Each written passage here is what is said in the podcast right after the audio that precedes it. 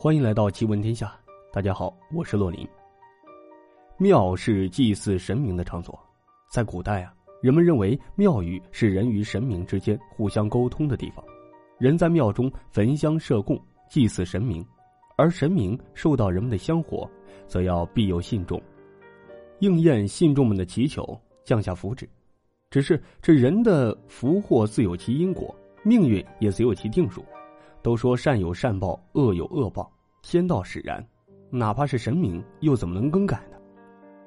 如果要是真的求神拜佛有用，那么对于那些辛勤劳作赚钱、多行善事积攒功德的人来说，岂不是太不公平了？罪孽深重的人，如果求求神、拜拜佛、烧上几炷香、磕上几个头就能得到宽恕，那神明岂不是瞎了眼？所以说，想要依靠求神拜佛获得福运、摆脱恶报。简直是无稽之谈。也许有人就会问了：“不对呀，说灵验的庙很多呀，时常听人说这儿的庙那儿的庙都很灵，求财得财，求子得子。其实啊，这样的庙里面不见得供奉的是神明，也可能是一些其他东西。这庙啊也分阴庙和阳庙，这阳庙才是供奉的正神，也就是有神格的，被正式册封过，上过封神榜的神，比如三清庙。玉皇庙、真武庙，还有土地庙等等。那这种庙呢，一般建在比较显眼的地方，建的是宏伟气派，进去给人一种庄严肃穆之感。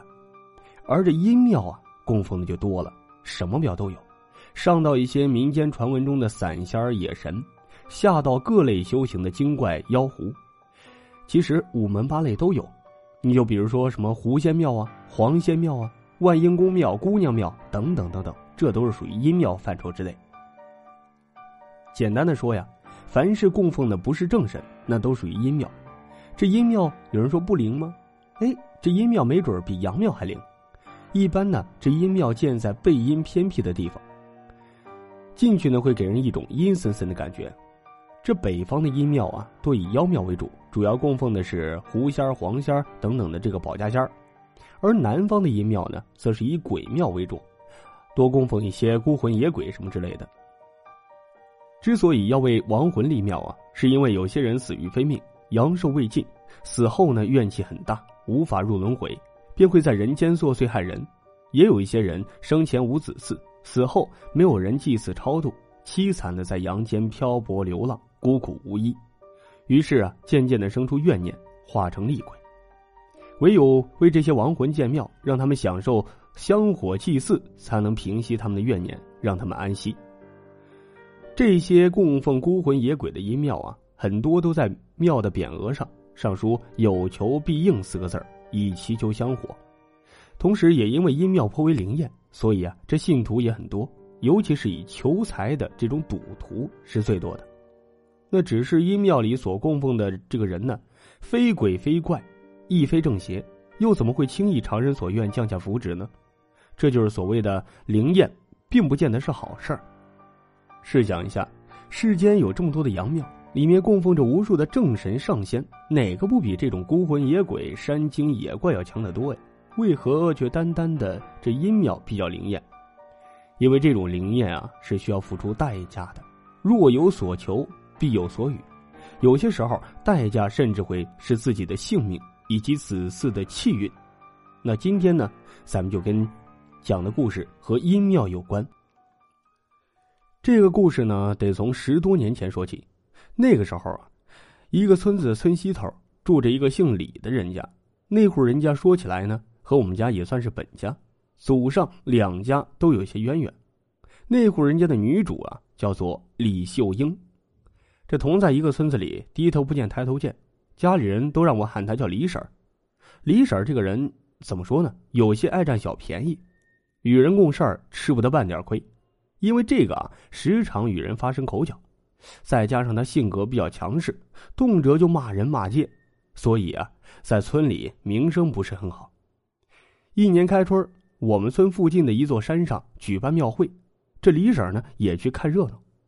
这座山呢叫做吉山，山呢也不算大，上面有几座老庙，也不知道是哪朝哪代盖的。历经风吹雨打，破败不堪。后来啊，有人把那山头承包下来，修缮了一下这个破庙，然后呢，开始围山收票。当时好像是要五块钱，倒不算贵，所以好多赶庙会的人觉得也可以接受，都会上去溜一圈。但这钱呢，李婶是不想掏。五块钱你干啥不行啊？为啥要花这冤枉钱呢？以前那破庙，咔围一下啊，你就收五块钱。李婶知道一条小路是从后山上去，虽然有些难走，但是没有被封住，可以免费上山。以前呢，他也走过几次。想想，李婶打定主意，来到后山，开始顺着那条小道往上爬。知道这条山路的人呢很少，所以一路上连个人都没遇到。走了半晌，就见前面出现一座破庙，大概是因为这里人迹罕至，也没人来，所以这庙啊也没有修缮，还是一副破败不堪的样子。这庙门前呢长满了荒草。李婶知道，过了这座庙啊，就离山顶不远了。就在他路过破庙的时候，忽然听见里边有动静，嘿，他也是好奇，就走到庙门口，往里边探了探头。他过去虽然也见过这座庙，却从来没有进去过，这也是他第一次看到庙里的景象。这时就感觉有点不太对劲儿了，里边有点昏暗，充斥着一股子霉味儿，落满尘土的香案上供奉着一尊神像。让他诧异的是，这神像竟然是一个娃娃的模样，五六岁的样子，穿着红肚兜，扎着两个小辫儿，脸上带着天真无邪的微笑。嘴角上扬，却又隐隐给人一种诡异的感觉。香案上还摆放着一盏香炉，里边燃着三炷香，青烟袅袅。这神像下面跪着一个人，那人穿的是西装革履，梳着个大背头，不像是附近的村民呢，像是个富家子弟、有钱人，正不停的朝着神像叩拜，嘴里啊念叨着什么。李婶心想：这么个小的娃娃也是神仙？还真有人信呢。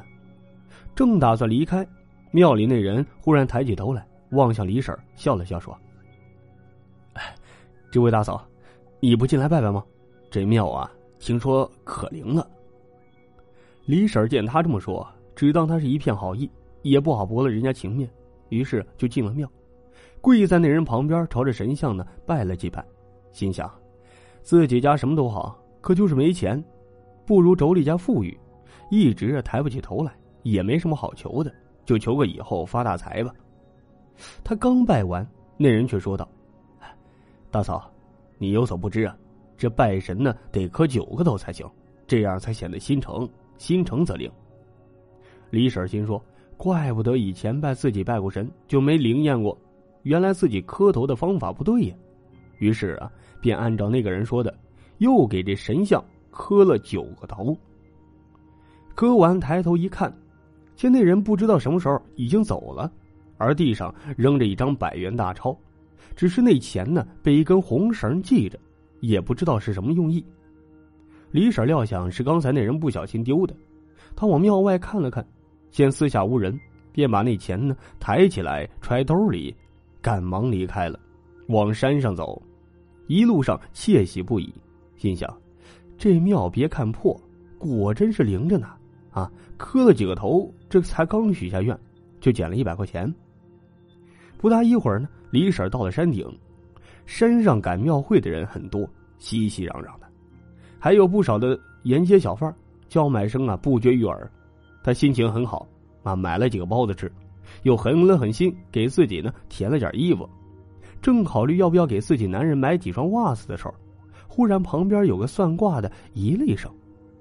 那算卦的盯着他端详了好一阵儿，然后开口说：“大妹子，我看你面相有点不太对劲儿啊。”嘿，这李婶皱了皱眉头，问：“怎么了？是不是自己有什么灾祸，最近要倒霉了，需要破一破呀？” 嘿，他说这话呢，也是有有些阴阳怪气儿。一般呢，这些算卦的说你有祸呀什么的，给你破一破，哪能破得了啊？他有那本事。顶多呀，就是收你点钱。不料这算卦的听了却是摇摇头。他说：“最近不仅不会倒霉，反而鸿运当头，要行大运，怕是用不了多久就会得场泼天的富贵呀。”李婶一听乐了，听说你这是好事啊？那算卦的却是面色凝重，说你鸿运当头不假，但这气运却太盛了，已是红极至紫，紫气当头，隐隐有化黑之象。